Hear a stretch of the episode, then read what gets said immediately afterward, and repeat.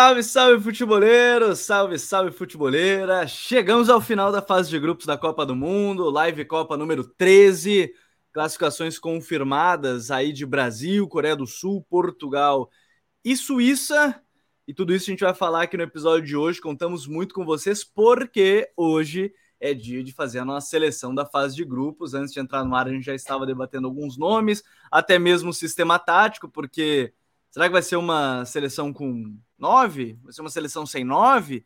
Vou falar sobre isso ao longo do episódio. Teve classificação histórica aí, mais uma da Coreia do Sul, sob o comando de Paulo Bento, Hyun Min Son sendo decisivo. A cornetinha que a gente fez para ele funcionou, né? Depois do jogo contra Portugal, a gente falou que ele tinha errado algumas tomadas de decisão. Hoje foi lá, bem demais no último lance da partida. Fez o passe que garantiu aí e o gol marcado pelo Huang, né, da equipe da, da Coreia. Eu falei certo, né? O Juan, foi o Juan que fez assim, o 2 a 1 Vitória por 2 a 1 de virada sobre a seleção de Portugal. Então, seleção brasileira perdeu para Camarões e Suíça e Sérvia foi um jogo como é era de se esperar, porque ele envolve muito mais do que só futebol, tem questões geopolíticas também. E para variar, mais uma vez, Shaqiri contra a Sérvia, o homem emula Lionel Messi no auge ali. O Messi 2010, 2011 é o que o Shaqiri faz geralmente quando ele joga contra a Sérvia. É mais ou menos isso que ele, que ele faz. Então, quem estiver chegando por agora, já deixa aquele like, se inscreve aqui no canal, seja muito bem-vindo. E é claro, tivemos Uruguai eliminado, e mais do que isso, Uruguai ter eliminado, e já, tá, já saiu informação na TIC Sports da Argentina que Marcelo Bielsa será o novo treinador da, Argent... da... do Uruguai para a temporada 2023. Olha, para quem não sabe, pena que não é gravado, porque logo depois que acabou a live, eu, o Vini e o Douglas, que estamos hoje mais uma vez aqui na live, brincamos. Quem sabe vem o Bielsa aí, já, já muda bastante. Tá aí, Bielsa está a caminho. Douglas, seja bem-vindo. Hoje é dia de criticar o Diego Alonso e também fazer a nossa seleção aí da, da Copa do Mundo. Como é que tá? Boa noite, Gabriel. Boa noite, Vinícius. Boa noite todo mundo que está vendo o programa agora ou ouvindo posteriormente em podcast. Cara, eu acho que os dias que Bélgica e Uruguai jogam são os mais divertidos para mim, porque eu consigo extravasar aqui em live, né? Hoje o Diego Alonso, ele conseguiu acertar na escalação inicial, que vinha sendo um grande problema, mas impressionante como ele destruiu o time no segundo tempo e a eliminação é, assim, tá 100% na conta dele quase. É, porque poderia ter feito isso um pouquinho antes, né? Jogou hoje finalmente com a Rascaeta, mesmo assim o Valverde por dentro, né? Por fora do Pelistre, mas o. Enfim, ganhar ganhou, né? Mas no final das contas acabou faltando os dois primeiros jogos. Vini Dutra, tudo bem, Vini? Seja bem-vindo. Nosso Coreia do Sul aí com o som que a gente corneteou nas tomadas de decisão, agora resolveu decidir, né? Fala Gabriel, fala Douglas, estão aí. Exatamente, Som foi um dos personagens, né? É, porque o cara que sofreu uma lesão muito próxima da Copa e fez uma cirurgia, botou a máscara ali, né? E, e claramente jogando um pouco no sacrifício, mas tomando algumas decisões erradas, é, fazendo uma Copa bem apagada nos dois primeiros jogos. E, e hoje ele foi realmente vital no gol do, do Huang Hichan, que, era um, que é um grande parceiro dele, parceiro dele na, na, na seleção da Coreia do Sul, né? Mas que outro jogador também tá com tá com contusão, vem de contusão e aí por isso não tá 100%. Mais um dia de Copa, surpresas e as asiáticas dando uma boa uma boa resposta, né? Principalmente a Austrália que vinha muito mal e a Coreia do Sul ela era uma seleção que tinha chance de passar nesse grupo que era meio aberto assim, em termos de segunda, de segunda vaga, né? Apesar de, de ter Uruguai e, e Portugal, era um grupo que se um, se um, se um, dos, se um dos dois, né, os favoritos, acabasse baixando a guarda, ia perder a vaga para ou para Gana ou para a Coreia do Sul. E foi o que aconteceu com o Uruguai, perdeu a vaga para a Coreia do Sul. E a gente vai tá confirmada já as oitavas de final da competição. Vou colocar aqui na tela para quem perdeu no meio do caminho, né? Qual é a, a confirmação aí da fase de oitavas de final que nós teremos de um lado da chave, vamos lá, já aparecendo, botando aqui na tela para todo mundo. De um lado da chave, nós teremos aí Holanda contra Estados Unidos. Argentina contra Austrália, Japão e Croácia, Brasil e Coreia do Sul. Né? Esse é um lado da chave. No outro lado da chave, Inglaterra e Senegal, França e Polônia, Portugal e Suíça, Marrocos e Espanha. Fase essa de oitavas de final que começa agora, já amanhã, né, com duas partidas, já nesse dia 3 de dezembro, com Holanda e Estados Unidos ao meio-dia, Argentina e Austrália às quatro. Finalmente teremos jogos únicos, né? Não tem dois jogos ao mesmo tempo, vai ser mais fácil para acompanhar tudo. Então a gente já começa nessa segunda, nessa, nesse sábado com a fase de oitavas de final da Copa do Mundo, com oito seleções europeias classificadas, né? São duas seleções africanas e eu não quero me confundir na conta. Duas sul-americanas apenas, né? Para quem falava muito sobre futebol sul-americano aí, que só Brasil e Argentina é, se classificando, nós temos ainda duas seleções asiáticas, eu estava confundindo pela, pelas eliminatórias, mas duas asiáticas e uma da Oceania. Se eu não me engano, alguém pode me corrigir quando a gente começar. É, mas é a primeira vez que a Copa tem um representante de cada continente. Pela primeira vez na história da Copa, né? Pela primeira vez na história da Copa tem um representante de cada continente na fase de oitavas de final. Que bacana, isso é legal. Do, do 2026 provavelmente vai ser mais fácil, né? Com 46 seleções, mas agora, né? Com 32. E também foi a primeira vez que nenhuma seleção terminou a primeira fase com três vitórias. Poderia ter sido o Brasil, não conseguiu, poderia ter sido Portugal, também não conseguiu. Então, nenhuma seleção terminou com é, as três vitórias na primeira fase. Pedro Vitor já chegou, boa noite, rapaziada. Podem criticar o Diego Alonso, mas não falem no gênio Arrascaeta, ele é intocável.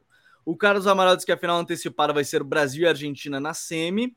E o Michael Douglas falou que no último lance do jogo de Portugal, parece que ninguém de Portugal foi na bola para evitar o gol da Coreia. E foi uma belíssima transição, né?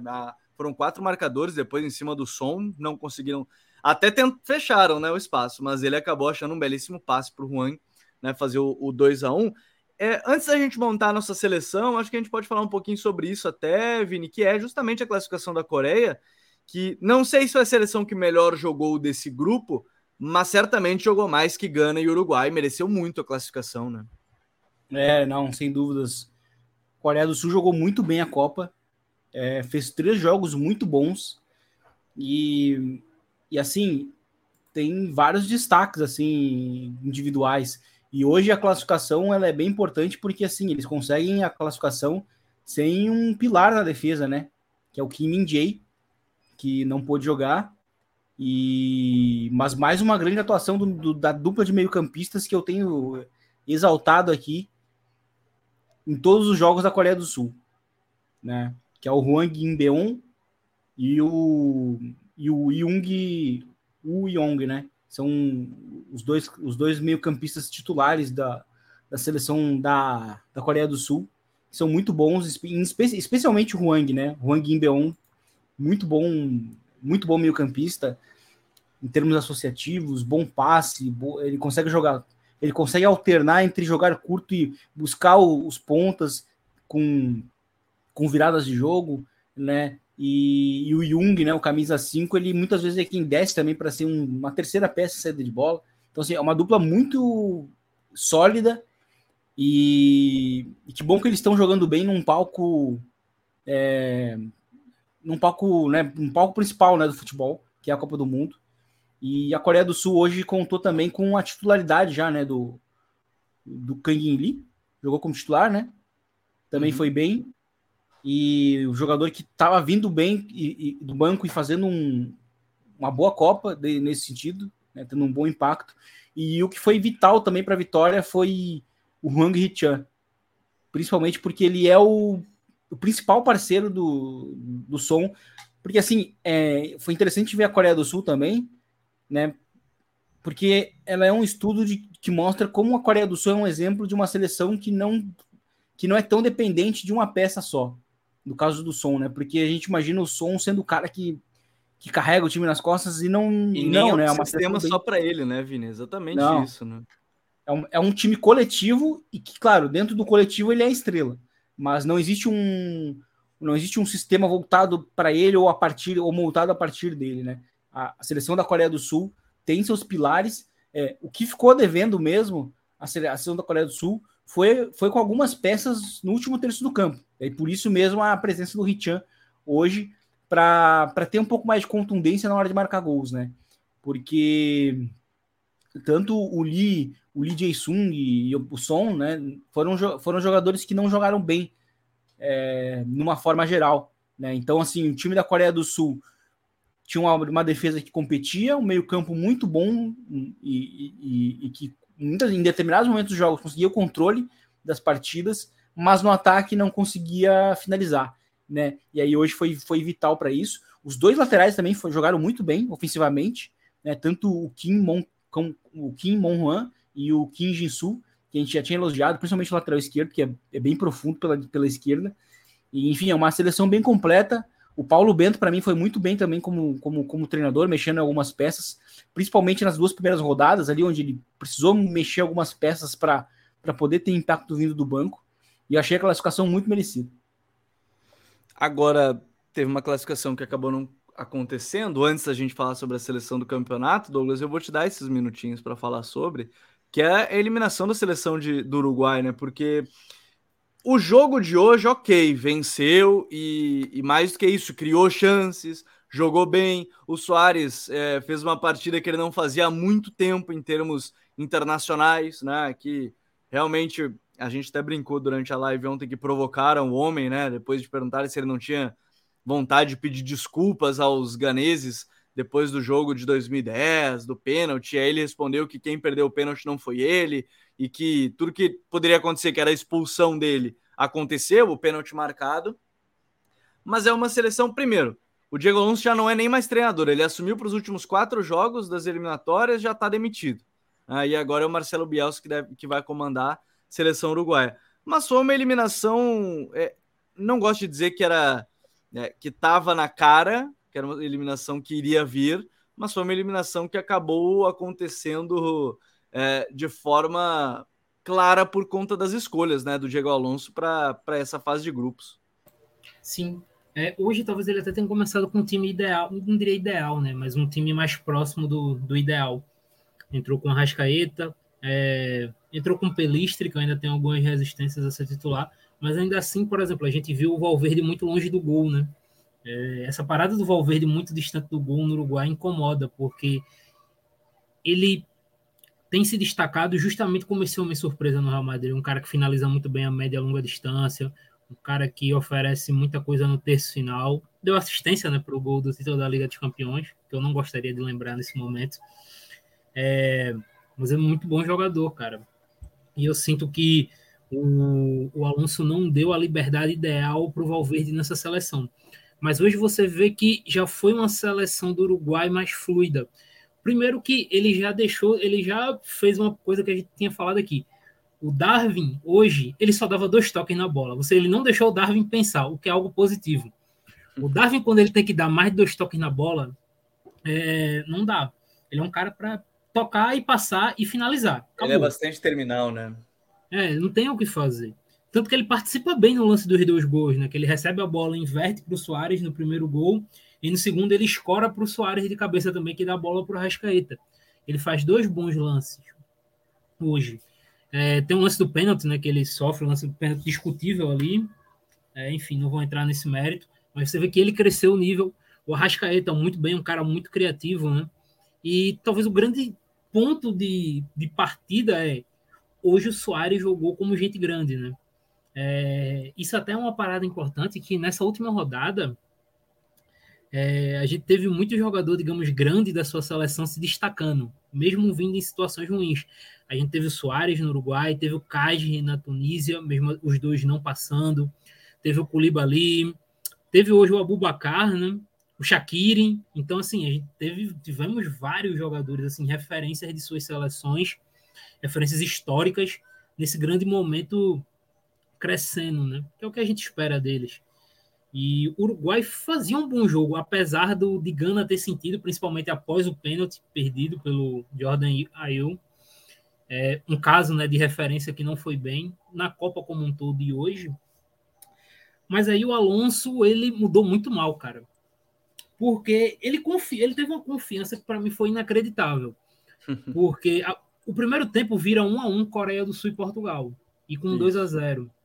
Então assim, com aquele resultado, poupar seus titulares e sair tirando todos os seus principais jogadores, visando poupar. Ou ele não olhou a escalação de Portugal e achou que Portugal estava com o time titular e não, ia tomar, não poderia tomar virado, ou ele confiou realmente muito, né? E aí ele começou a mudar o time. Ele tirou o Darwin Rascaeta e colocou o Max Gomes e o Canóbio. Depois tirou o Soares, mas aí ele tirou o Soares para botar o Cavani. Então, beleza, ele mantém equivalência ali. Mas você vê que as outras mudanças dele pioraram completamente a seleção do Uruguai. E aí, quando o Uruguai tem que sair para o jogo para marcar o último gol, foi quase que basicamente um vamos lá, né? Vamos lá, vamos ver, não tinha o que fazer. Eram os cruzamentos para umas bolas aéreas alçadas, é, buscando o Coates, né? Que virou centroavante no final do jogo. Então, assim, é tenebrosa a Copa do, do Uruguai. O Uruguai jogou bem 45 minutos. E assim, 45 minutos sempre destacando que Gana é, deu aquela sentida após o pênalti sofrido. Foi, foi uma Copa tenebrosa do Diego Alonso. Ele disputa tranquilamente com o Roberto Martins o posto de pior técnico dessa Copa. é, foi muito mal mesmo a seleção do Uruguai, é, de maneira geral.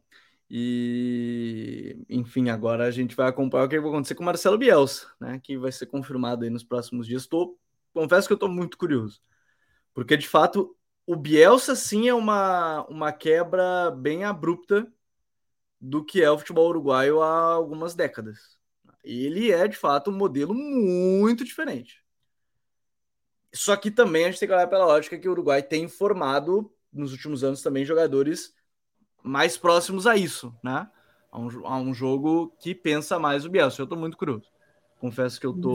Gabriel, tá, tá gravado, hum. né? Da última vez, quando a gente falou ontem do Bielsa, não estava gravado, né? Tá, então, então agora vai estar tá gravado. Agora, vai tá gravado. agora tá gravado com Bielsa, o Darwin Nunes é artilheiro das eliminatórias. Pode estar tá gravado aqui, pode gravar. Ele é artilheiro das eliminatórias com certa tranquilidade. Isso é uma informação que você está dando pra gente, então. Informação, então tá. Eu então trabalho com fatos, Gabriel. Eu não gosto ah, de. Tá. Ah, não, não tá de... bem, tá bem. Uma informação, então, ó, todos anotaram aí, né? Quem gosta de apostar, quando abrir essa casa, é ó, artilheiro das eliminatórias. Pode colocar. O Douglas falou, qualquer coisa cobrem ele. Já sabem, a arroba dele tá aqui, já na live. Vamos, já sabem que é que eles vão cobrar depois se, se o Darwin não for o artilheiro da, das eliminatórias. Brincadeiras à parte, eu quero colocar o campinho aqui na tela, porque vamos brincar de seleção da, do campeonato, é isso que o pessoal gosta. E eu quero contar muito com todo mundo votando, participando aqui. Vou colocar aqui na tela, vamos lá. Campinho posto. O, ba... o esquema base está 4-3-3, mas Pode mudar, pode ser 4-2-3-1, pode ser 4-2-4, a gente vai votando ao longo disso. Eu separei pode aproveitar, pode aproveitar a tendência da Copa e botar três zagueiros. É, exatamente. Então, assim, é, até vazou agora, quando foi para a tela, quase vazou os, números, os nomes dos jogadores que a gente separou aqui para falar. Começar pelo goleiro. O pessoal pode ir votando e, e participando. O Carlos Amaral já até mandou a dele. No gol, tem alguma dúvida? Porque eu até separei Chesney, Chesney da Polônia, Nopert da Holanda e o Gonda do Japão. Mas, ô Vini, tem alguém que foi mais determinante para a classificação da sua seleção do que o Chesney, hein? O Gonda, ele chegou a ser no primeiro jogo contra a Alemanha, né? Porque antes da, da antes do da Alemanha, antes do, do Japão empatar em 1 um a 1 um, o Gonda precisou fazer quatro defesas só no segundo tempo. Defesas até complicadas. Mas o Chesney foi o cara que fez duas defesas de pênalti, né? É, e ele fez uma Copa muito boa, é, está fazendo, na verdade, uma Copa muito boa, é, sendo esse cara que é um pilar de, uma, de, um time muito defensivo, né? É um time recuado, é um time que, apesar de estar próximo de sua área, cede muito espaço. Então, acho que o Chesney, para mim, foi foi o melhor goleiro e, e demonstrou muita técnica nos pênaltis, né? É, ele foi decisivo, quer dizer, é que contra a Argentina acabou perdendo, mas talvez pudesse perder demais e seria eliminado. Aí eu, Sim. é um ponto. Contra a Arábia tava 1 a 0 tava ainda, 1 a 0. Né? Tava 1 a 0 e ele ele salva ali a, o pênalti acaba diminuindo um pouco o ímpeto da, da Arábia. Votaria em outro Douglas ou vamos de Chesney nesse gol, hein? Chesney, não tem o que discutir. Chesney? Tá, Classificou a Polônia, né? Ah, conseguiu classificar a seleção da Polônia. Deixa eu mudar aqui o uniforme do goleiro, colocar o branco. Pô, olha só isso, hein? Sem o Google para vocês, gurizada. Eu vou errar o nome, mas tudo bem. Vocês vão saber. Eu acho que tá faltando uma letra aqui no meu Chesney. Com certeza tá faltando uma letra. Tá faltando um Z. Ou, ou pode tá botar o um apelido mesmo, né? que é, que é Chesney, né? Que, ou hoje, né? Primeiro nome ali. Tá faltando um Z. Só faltou um Z. tô bem, tô bem. Valeu. Ó, bom, só, só, só esqueci um Z. Tá bom, o Chesney. E não vou botar o E com cedilha, tá? Daí vocês já querem me complicar demais aqui no teclado. Uh, dúvida importante para vocês agora a pergunta também. Vocês preferem com três zagueiros, como o Douglas falou, de ter sido o sistema da Copa, ou vocês preferem uma linha de quatro? Douglas, prefere três zagueiros ou a linha de quatro no time? Olha, como a gente teve tanto zagueiro destaque na Quem Copa... Quem estiver acompanhando pode votar também, tá? A gente vai também ouvir o voto popular, obviamente. Exato. Como tivemos tantos zagueiros destaques e até que a gente vai chegar lá na frente, a gente vai ver, não tivemos grandes centravantes, grandes camisas novas na Copa, eu iria com três zagueiros. Tá, o Douglas vai de três zagueiros. Vini, prefere três zagueiros ou linha de quatro? Não, pode ser três zagueiros também. Três zagueiros? Tá, então a gente tem dois Sim. votos aqui, o pessoal já está votando em três zagueiros. Vamos mudar então aqui, vamos mudar um pouquinho. Jogador 3, 4, camisa 5 pode ser um dos zagueiros, 2 e 6. Depois a gente decide se vai ser 3, 4, 3, mas acho que 3, 4, 3 fica mais fácil para a gente escolher depois os, os jogadores. A gente dá um jeitinho, nem que vá um jogador improvisado aqui, outro ali, a gente monta a nossa seleção. Zagueiros, eu particularmente separei muitos, né?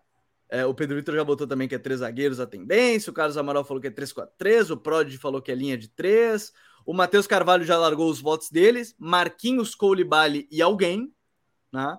O Carlos Amaral tinha colocado até, ele tinha colocado Gvardiol e Soltar, mas ele já botou a seleção inteira dele. Três zagueiros, eu separei alguns nomes. Vamos a eles. Gvardiol, da Croácia. Thiago Silva e Marquinhos, ambos do Brasil o Rodri da Espanha, o Otamendi da Argentina, o Colibali de Senegal, Soltar da Austrália, o Ram da, dos Estados Unidos e Yoshida do, do, do Japão.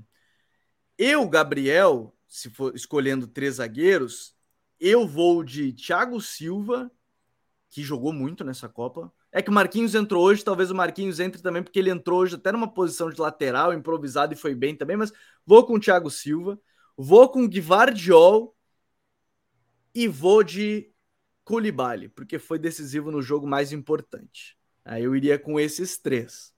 É, acho que o Gvardiol é o melhor zagueiro da primeira fase, é, jogando muito, sendo uma peça muito chave da seleção da Croácia. E o Koulibaly, como eu falei, eu acho que é o zagueiro que foi determinante para a classificação do Senegal, né? então vou com ele.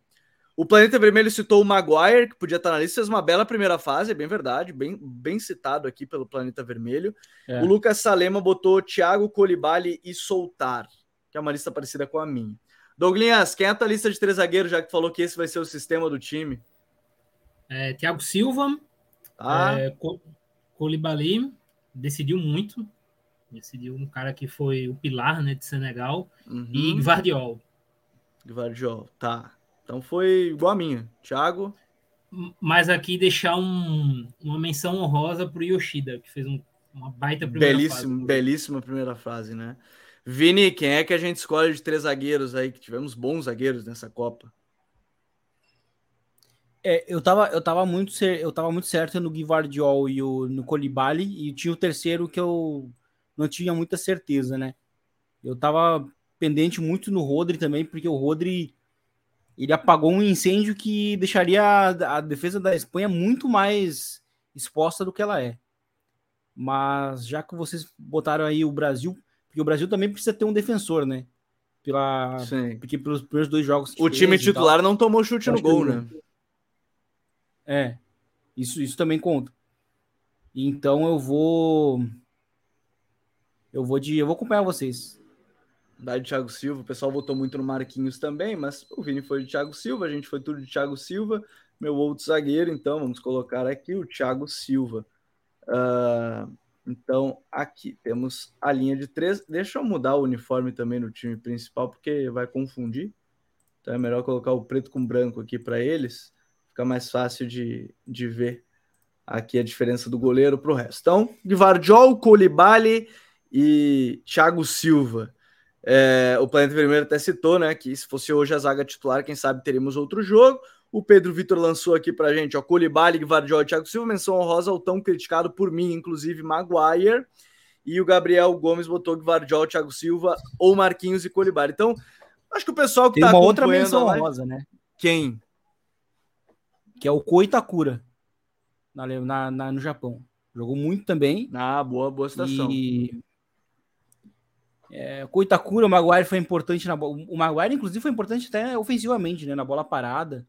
É, é, assim, aparentemente parece ser uma um alvo muito óbvio, né? Mas a bola sempre chega nele e ele sempre consegue ser muito ameaçador. E mas eu acho que o Koitakura jogou muito também. E, e o Kim Min-jae também, né? Na Coreia do Sul. Outro, outro nome, assim, que não foi. é, Essa foi uma Copa, essa tem sido foi uma primeira fase de grandes zagueiros. Mas só para fazer a justiça, o Otamendi fez uma baita primeira fase. Fez, fez. É, Até porque no primeiro jogo ele jogou com o Cuti Romero todo baleado, né? E o Cuti que falha nos gols no final das contas. Depois, outros dois jogos. É que o Otamendi é aquilo que a gente falou Sim. há dois dias, Sim. né? O zagueiro psicopata que sai Sim. batendo em todo mundo. E, ne- e nessa primeira fase não saiu batendo em todo mundo, conseguiu desarmar. É. Eu tenho mais um que também tá passando um batido, que é o Akanji. Ah, O boa Akanji lembrança. jogando muito, Belíssima lembrança. jogando muito. É. Belíssima Jogando muito. lembrança.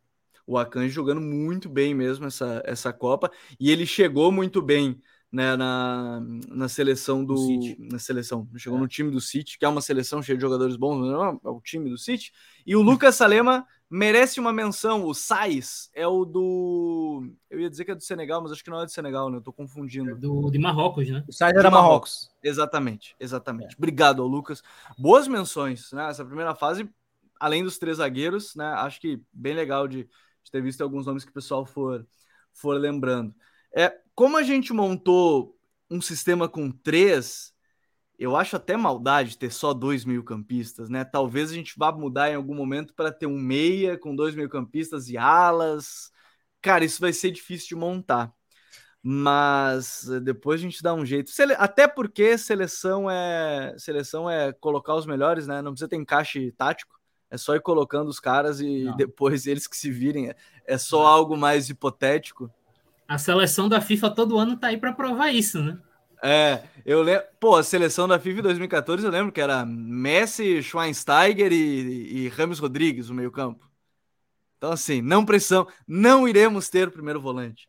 Mas eu, eu particularmente acho que é imprescindível ter, não sei o que, é que você acha, Douglas, ter Casemiro como esse primeiro homem. O camisa, ali, o, o volante desse time, se é que tem que ter o volante, para mim o Casemiro é imprescindível estar nessa seleção da Copa. O Carlos Amaral falou que tem que ser o 3-1-3-3, belíssimo esquema também, aí sim é ofensivo, 3-1-3-3. Se a gente tá falando do. Se a gente tá falando da chegada do. Do Bielsa. tá aí, né? É, eu acho que vale muito, acho que é, é uma boa. É, eu, particularmente, não consigo ver uma seleção sem o Casemiro nessa primeira fase. Não sei você, É. Douglas, mas acho que o Casemiro é imprescindível no time. O Casemiro ele foi para mim um dos três melhores jogadores da primeira fase. Ele tem que estar na seleção. Na minha, né, pelo menos.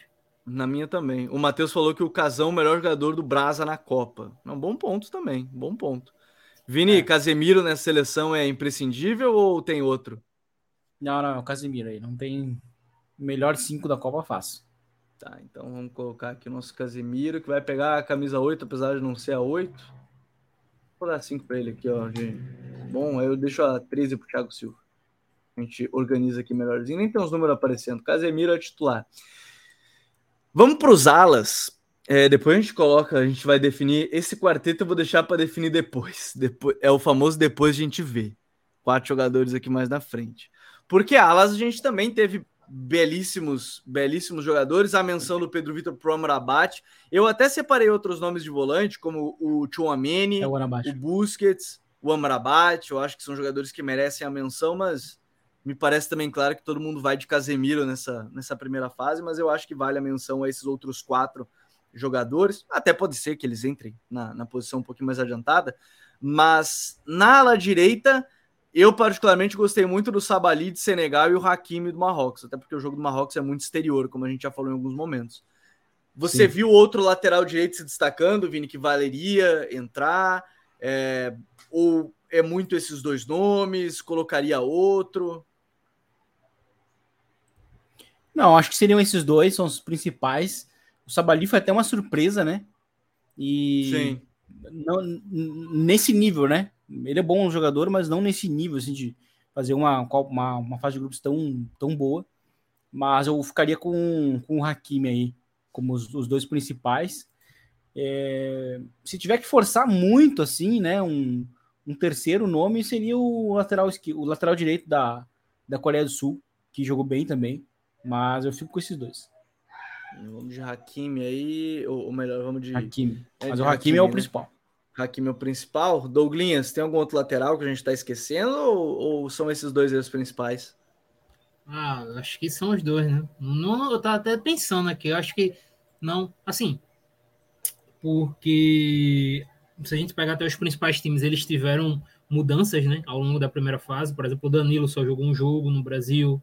É, a França teve alterações, né? Teve Pavard, teve Condé jogando. A própria Inglaterra começa com Tripper, depois acaba o Walker na lateral. Então, até as principais seleções meio que alternaram. A Espanha, né? Teve a Spilicueta e o Carvajal. Carvajal. Os melhores momentos são com a Spilicueta até, né? Que é, ele faz mais uma saída como zagueiro, mas também alternou. É, então o Brasil tem a lesão do Danilo, né? Então vamos Isso. de Hakimi pessoal votou aqui já alguns votinhos. O Gabriel Gomes já falou que iria de Sabali. Uh, o Matheus Carvalho esqueceram o God Crazy. Uh, e já estão falando de lateral esquerdo também, né? Porque lateral esquerdo até tem opções, mas eu também imagino que os votos vão ser meio parecidos. Lateral esquerdo eu separei o Alexandre, que fez os dois primeiros jogos pelo Brasil, o Theo Hernandes e o Mazraoui, mas uma boa menção que eu vi no chat foi inclusive o Raum, né? Lateral esquerdo da Alemanha, que a Alemanha acabou sendo eliminada, mas o Raul acabou sendo uma peça, sofreu pênalti no jogo contra o Japão, deu assistência no jogo contra a, Coreia, da, contra a Costa Rica, uh, talvez seja um lateral bem importante. Douglas, lateral esquerdo é quem é que vamos escolher, hein? Pô, complexo, porque o Mazraoui ele foi extremamente importante. A gente falou aqui, né, que o jogo de Marrocos ele é muito voltado para os laterais, né, para os lados do campo, para forçar os dois pontos e os dois laterais. Então, ele foi um jogador que teve extrema importância para o jogo de Marrocos.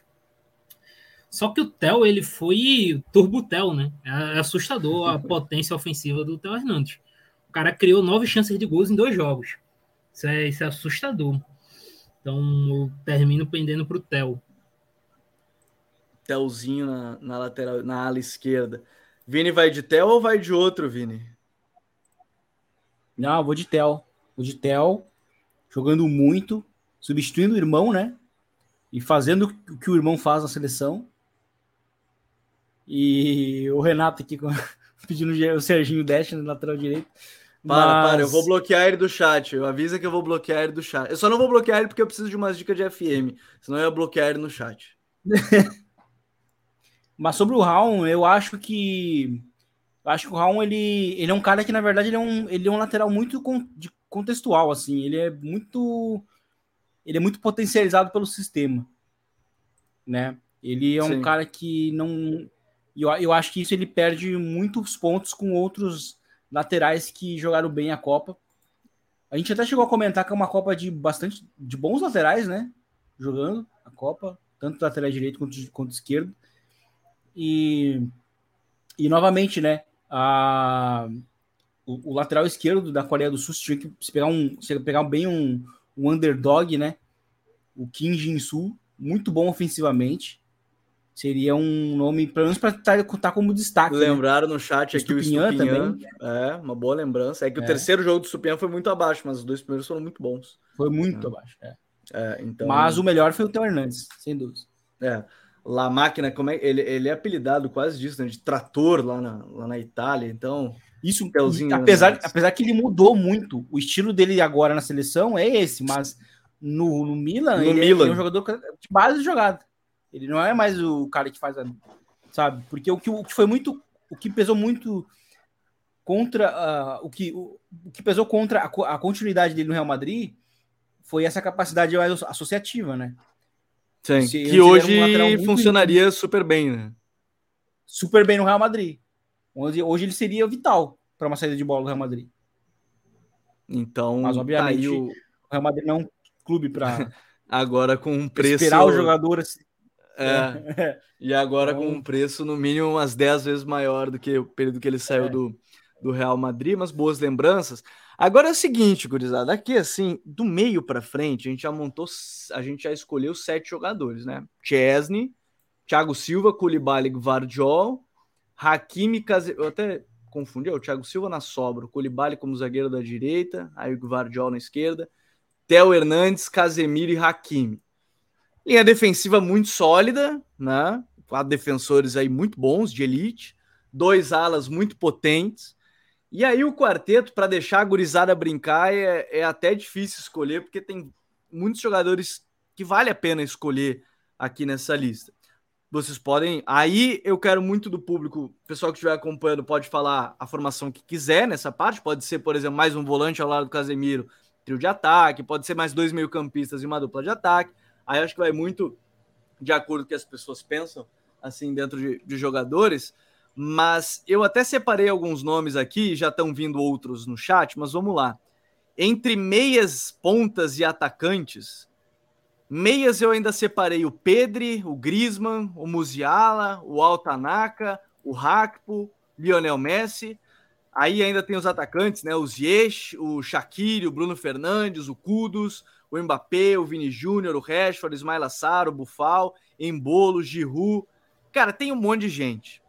Eu, particularmente, vou, vou, começar pelo menos vocês vão escolhendo um de cada vez, mas eu, particularmente, tenho um que eu não tiraria, que é o Grisma. Já estão citando no chat, que é o Grisma. Para mim, o Grisma está nessa seleção.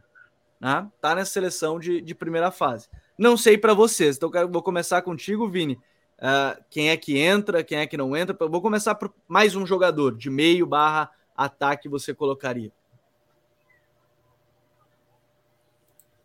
Complicado, hein? Eu colocaria o Griezmann também, mas, assim, eu acho que mais um meia ali também seria interessante, porque a gente já teve uns bons meias também, né? Uns segundo, né? Os caras que saem um pouco mais para jogar. É... Acho que o Enzo, por exemplo, seria um destaque, uhum. se a gente pudesse botar, ou também o Aotanaka. E aí, mais à frente, eu colo... já que a gente estava até na dúvida aqui, no, já é uma Copa sem 9, né? A gente poderia botar ali o Griezmann como esse enganche ou falso 9, assim. É, então, de Não repente, a essa... gente pode dar uma mudadinha no esquema e aí colocar isso, isso aí sim. um 3-4-1-2. É. Ah, já que não e tem muito nome. 10 seria o Griezmann. Tá. É. Tá, então vamos lá. O Vini também escolheria o Griezmann para estar tá nesse time. O Luiz Fernando Ribeiro botou que o Griezmann é obrigação. Né? Uh, o Lucas Reis botou Kudos e Vini Júnior tem que entrar. Douglinhas, o Griezmann é unanimidade aqui do nosso trio? Eu, você e Vini, ou não? Rapaz, assim, para mim, eu tenho que dizer logo, para mim, o melhor jogador da primeira fase foi o Bruno Fernandes, ele tem que estar na minha seleção. Tá. Ponto. Então, para mim, não, não sei como é que vai ser o resto aí, como é que vai configurar, mas o Bruno Fernandes na minha seleção ele tem que estar. Deem e... o pulo de vocês. Não, é porque assim, ele criou, não é que ele criou, ele garantiu alguns gols para Portugal nessa primeira fase. É, dois gols, duas assistências, né? Exato. E ele jogando dois jogos, né? Então, Portugal foi cinco enquanto ele estava quando ele estava em campo. Então, cinco, o cara teve participação em quatro. Então, ele tem que estar tá na minha, na minha seleção. E o Uma Griezmann. belíssima lembrança, tinha fugido aqui. Até tá na minha lista, até citei, mas não, não coloquei. Tá, o Griezmann, então está. Um Griezmann, vamos, vamos dar 10 pro Griezmann? Pô, que moral pro Griezmann, hein? 7 na, na, na França, vamos dar 10 para ele. É, porque ele é o único da, da seleção que é campeão mundial, né? Então ele tem que pegar 10. É, agora, assim, antes da gente falar do Bruno, eu acho que tem um outro jogador que tem que estar, tá, que é o Mbappé. Né? Sim. Então, na teoria, na seleção que a gente está montando aqui, aos trancos O Mbappé tem que estar ali. Pois é. Se o Mbappé tem que estar, tá, não sei, ele tem que estar tá para ti, Douglas? Eu vou, já vou confirmar contigo rapidinho aqui. Tem que estar. Tá. tá, então, ó, o Bruno, se, o Bruno Mbappé for, tem que estar. Tá. Se Bruno for o melhor, o Mbappé for o segundo melhor Tá. Fase. Então, assim, se o Bruno está, Não sei se o Vini concorda que o Bruno tem que estar. Tá. Para ti tem que estar tá o Bruno? Tem. Tá, então olha só. Ó, o pessoal tinha esquecido do Mbappé. Até botou, putz, tem o Mbappé. Mas assim, já que a gente, a gente pode botar o Bruno lá atrás, lá onde tá o do lado ali do o, o Casemiro, né? Tá, então aí a gente Vamos fazer uma gambiarra ali e botar um ali. Tá, Bruno Fernandes, mais ofensivo. Ou a gente vai adiantar isso. Cara, a gente vai montar o esquema mais ofensivo da história Nossa, desse, das seleções da primeira fase e todo mundo tem que respeitar isso. Com o Casemiro segurando a trancos e barrancos, um Griezmann e um Bruno Fernandes. E o pessoal já tá gritando que o Hackpo tem que estar. Tá. Na nossa seleção, o Mbappé também está. Eu tô indo por por eliminação, porque vai ficar mais fácil da gente pensar quem é que falta. O Mbappé tem que estar nessa, nessa seleção. Aí eu já tô vendo o chat aqui. Ah, Ener Valência, Hackpo, já citaram aqui o Pombo. Só que tem um outro jogador que a gente não deixou aqui, que é o Ziyech. E aí, meus amigos, a gente tem uma grande confusão aqui de jogador que vai entrar nessa lista. Eu Gabriel, chat pode votar agora em peso. Quem é o último jogador, é o último encaixe do nosso, da nossa seleção. Para mim é o Ziyech, porque ele estava num grupo mais difícil que os outros e carregou praticamente a seleção de Marrocos junto ali com o Bufal, com o Hakimi e com o Masroui. Masroui. Masroui. Então, para mim, o Ziyech tem que estar. Tá. Aí depois vai ser quase um time sem um 9, de fato, com muita movimentação lá na frente, né? Pode botar um Griezmann de falso 9, um Bruno Fernandes de falso 9, não sei. O pessoal que se vire aí depois. É, até a gente pode falar de menções honrosas depois. Mas para mim é o Ziyech. Douglas, para ti é quem? Quem é completa o nosso ataque, o meio para frente? Pô, não sei, cara, muito difícil de decidir. Porque o Hackpo ele decidiu, né, três jogos para a Holanda é, diretamente. Ah, querem, montar e querem montar é, 3-5-2, dá nisso, né? Podia tirar um zagueiro é, já. não, não, não, tá de boa assim. É, e o Ziyech foi monstruoso, né? É, o Ziyech talvez tenha sido. Eu vou dizer, porque até para manter a coerência do que eu disse ontem. Tá. Eu disse ontem que Bruno Fernandes e Mbappé eram os melhores jogadores da Copa para mim, mas o mais importante para um time para mim era o Ziyech. Então, acho que por isso eu vou manter até a coerência do que eu tenho falado no dia a dia. O pessoal tá falando para montar o banco já, né? Já estão vendo que vai dar um drama isso aqui. Então eu vou dizer. Ziyech, Vamos fazer que nem tá. na NBA, né? Tem o Primeiro. É, a gente tem que escolher o décimo segundo jogador, esses caras. O Pedro Vitor até brincou por você, seria um 2-3-5, com certeza. Na brincadeira que a gente tá montando aqui, praticamente 2-3-5, fazer Sim. ofensiva top. Vini, quem é que completa esse ataque nosso aqui? Porque é. dependendo de quem você escolher e de quem é que o chat escolher, né, a gente vê. É.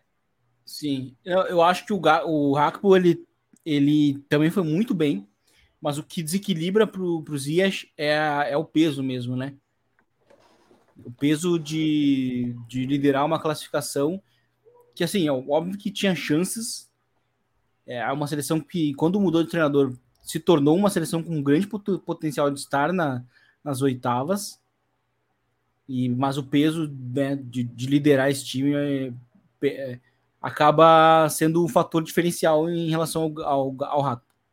Eu quero eu tô naquele meme do Sonic, onde fica o, o I e o Y dos I's, e é primeiro o I, depois o Y, não quero, não quero confundir. Mas, cara, o nosso sistema, eu, a gente vai. É, o Lucas Salem botou que daria para montar um time só sub-23. É, Ziyech, Hack, a primeirinha, pela importância para o Marrocos e feito geral Ziyech. Um, e o pessoal lembrou bem, né? Temos cinco substituições, tá tranquilo, não tem muito problema. Mas se a gente fosse montar de acordo com o que está aqui, teoricamente dá para. É quase o esquema que falaram antes, né? Mas teoricamente o Mbappé, Mbappé é uma é. espécie de nove, o Griezmann mais adiantado, talvez, Ziyech, Bruno Fernandes, e aí você se vire. Tá? O Mbappé aí... não ia gostar, né? Já, já, já é, o Mbappé, se o Mbappé tivesse que fazer o um movimento de pivô lá que ele falou tantas vezes, eu acho que ele não ia não ia curtir muito, tá? Mas Mbappé, eu prometo que a gente vai montar um time que você vai ser bem determinante, tá? Não se, não se preocupe. Não fique magoado. É... É, Para pegar ah. até, Gabriel, a gente tava até brincando esses dias de. Eu vou puxar uns reservinhos aqui para o pessoal não ficar Não, bravo. eu ia dizer, tipo, prêmio NBA, né? Que é o, tem o sexto melhor homem, o melhor reserva da Copa é o Mitoma. Bom, é, boa lembrança. Eu vou colocar cinco aqui, tá? Porque a gente tem cinco substituições, então eu vou colocar cinco. O Hackpo foi escolhido por todo mundo, acho que aqui que tinha que estar, tá, né? Então vou deixar o Hackpo já de primeiro reserva. O Hackpo, primeiro reserva desse, desse nosso time. Mitoma entra como 12 segundo jogador, então, Vini? Entra. Mitoma. Então vamos lá, o Mitoma. vai ser o camisa 12? Não, Ele é o reserva que mais tem impacto nos jogos. Ah, então é o Mitoma tá aí, o homem que vai entrar e decidir um monte de jogo pra gente no, no segundo tempo. Uh, tá, eu, eu, vou lembrar aqui alguns outros nomes. Eu, particularmente, gostaria muito de colocar como, como, como menção o Pedri. Eu acho que entra nessas menções importantes. Até tinha pensado na questão do Musiala, mas como Sim. o Pedri passou de fase, eu, particularmente, acho que o Pedri tem que entrar nessas menções. É, não sei você, Douglas. Douglas, você vê Pedri podendo entrar nessas menções? Não. Concordo, concordo. Vini, o Vini acho que fechou também com a ideia. Eu ia, é, e eu acho que um outro jogador da defesa que tem que estar tá é o Rodri. O Rodri, Rodri zagueiro, o Rodri zagueiro talvez seja o MVP em termos de peso, porque assim, para competir nessa, nessa Copa do Mundo, a Espanha não tinha um zagueiro que encontrou no, no Rodri. Tá, então a gente tem alguns reservas importantes: Pedro, Mitoma, Hackpo, Rodri. Amrabat, reserva do Casemiro. O pessoal falou do Frank de Jong. A gente tem um zagueiro no banco, um meia, dois meias, né? Um atacante. Pra ver como é fácil. É, a gente tem aí, pelo menos que bom que a gente tem um banco, né? Uma opção de jogadores para entrar nesse, nesse segundo tempo. Tem alguém goleiro. que eu tô esquecendo? Tem alguém que eu tô esquecendo, Vini, que vale menção de colocar? O Enzo? Tem, Enzo, bom, o Enzo Fernandes? Boa. É, o Enzo é uma boa. O Enzo é uma boa. Tem, tem outro nome que eu acho que vale a menção que não está sendo tão falado, que é o McKinney. McKinney fez uma senhora primeira fase. Ah, ele, ele e o Tyler Adams, talvez, né? Ele ou o Tyler Adams, no caso, né? Mas acho que talvez mais o McKinney é uma, uma boa opção.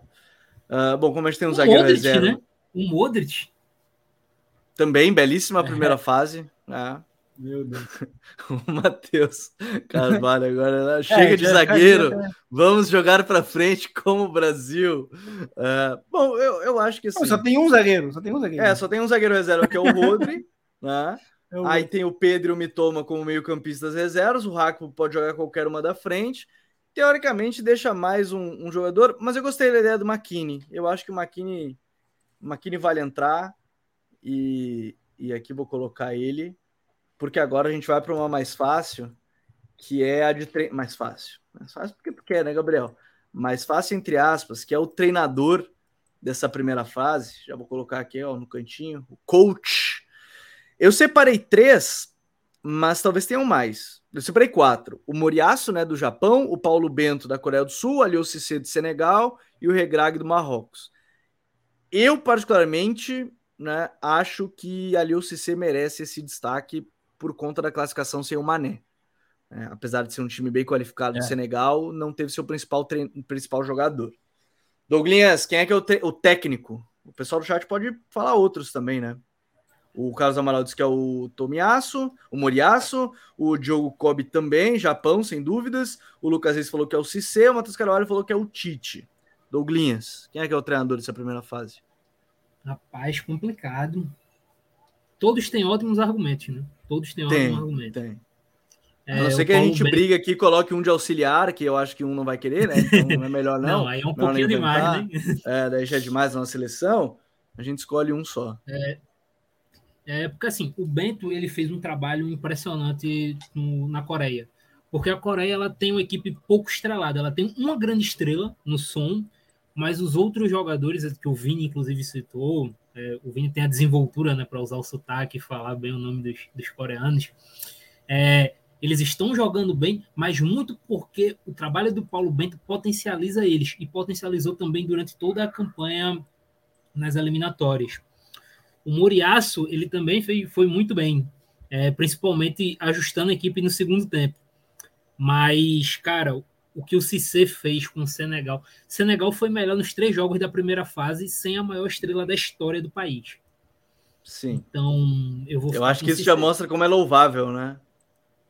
É, eu fico com o Cissé para técnico. Sim. Eu, eu vou com o Cissé. Vini, você vai com o Cissé também ou vai com outro? Vai com o nosso Moriaço? Vai com o treinador? Não, não. Eu, eu, comentando brevemente sobre eles, assim, eu acho que o Aliou Cissé ele manteve, ele conseguiu trabalhar muito bem, é, sem de fato ser o melhor jogador. É, só que assim, o grupo não tinha um, uma segunda, uma segunda, um segundo grande favorito. Então o grupo ainda estava em aberto, sabe? É, e o que pesa muito para a Coreia do Sul é conquistar, conquistar uma vaga num grupo difícil, como, como onde os quatro ali tinham chance de fato de passar e jogando bem regularmente bem os três jogos. O que pesa contra o, Moria, o Moriaço é que ele, ele, na verdade, as alterações que ele faz são corrigindo as escalações iniciais que ele fez. Então, assim, mudando o jogo, a direção de campo, talvez a melhor da Copa foi a do Moriaço, por conta disso. Mas essa direção só aconteceu porque ele errou em todos os times titulares dos três jogos. E aí ele foi corrigindo.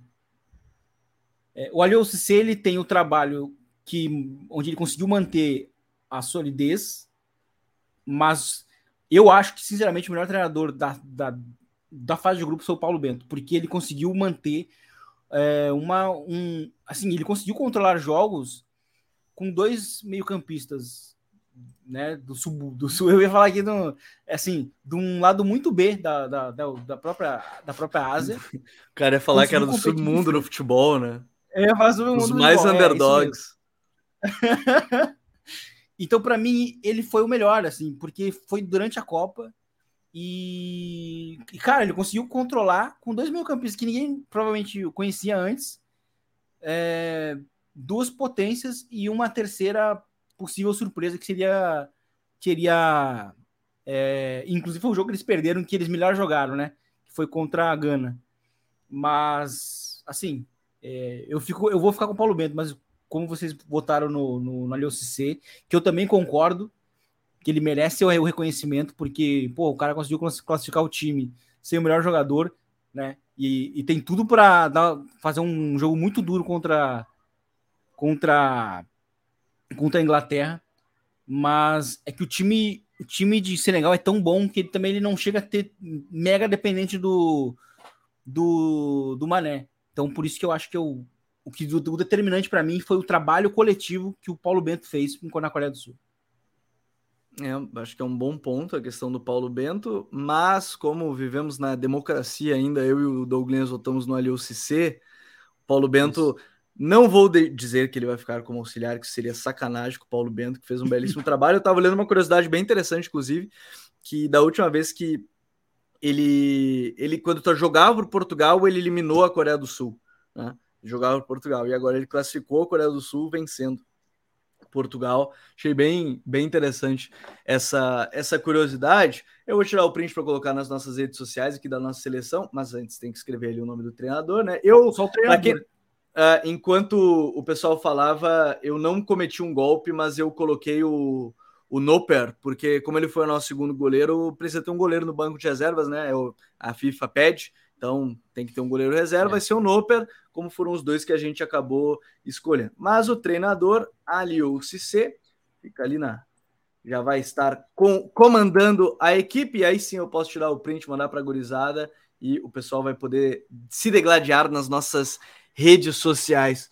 É, jogador do dia, se a gente fosse escolher algum, sinceramente, acho que não, não foge do Huang, né? ou do Som. Não sei vocês, acho que né? os caras que classificam o time para.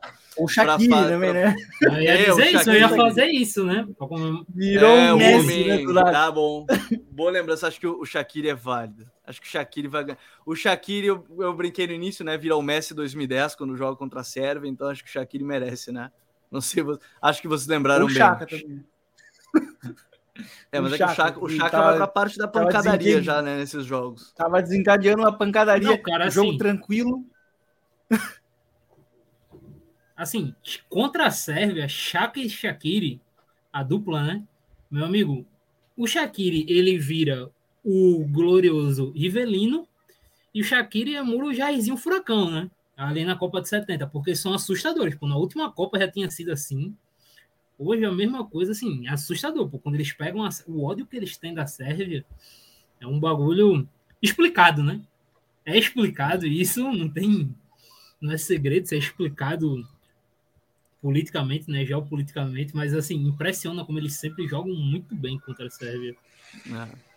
Mas tá montada a nossa seleção da rodada, da seleção da primeira fase. Então, obrigado. Né? Foi bom votar aqui. A gente vai colocar nas nossas redes sociais também. Você pode comentar. Vini Douglinhas, boa sexta para você, senhores. E amanhã começa o mata-mata. Boa sexta, Gabriel. Prazer estar sempre aqui. Um abraço para o Vini também, um abraço para todo mundo. E dizer que amanhã vai ser bacana, cara.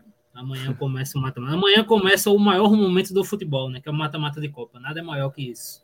É, aí é loucurada. Aí é loucurada. Vini, valeu, meu parceiro. Até trancou o Vini. O homem até trancou nessa reta final, mas ele sabe que a gente deixa um salve para ele. Salve para todo mundo que nos acompanhou em mais um Live Copa. A gente volta amanhã, né? Aí sim com as oitavas de final da competição. Grande abraço para todo mundo, valeu e até a próxima. Tchau.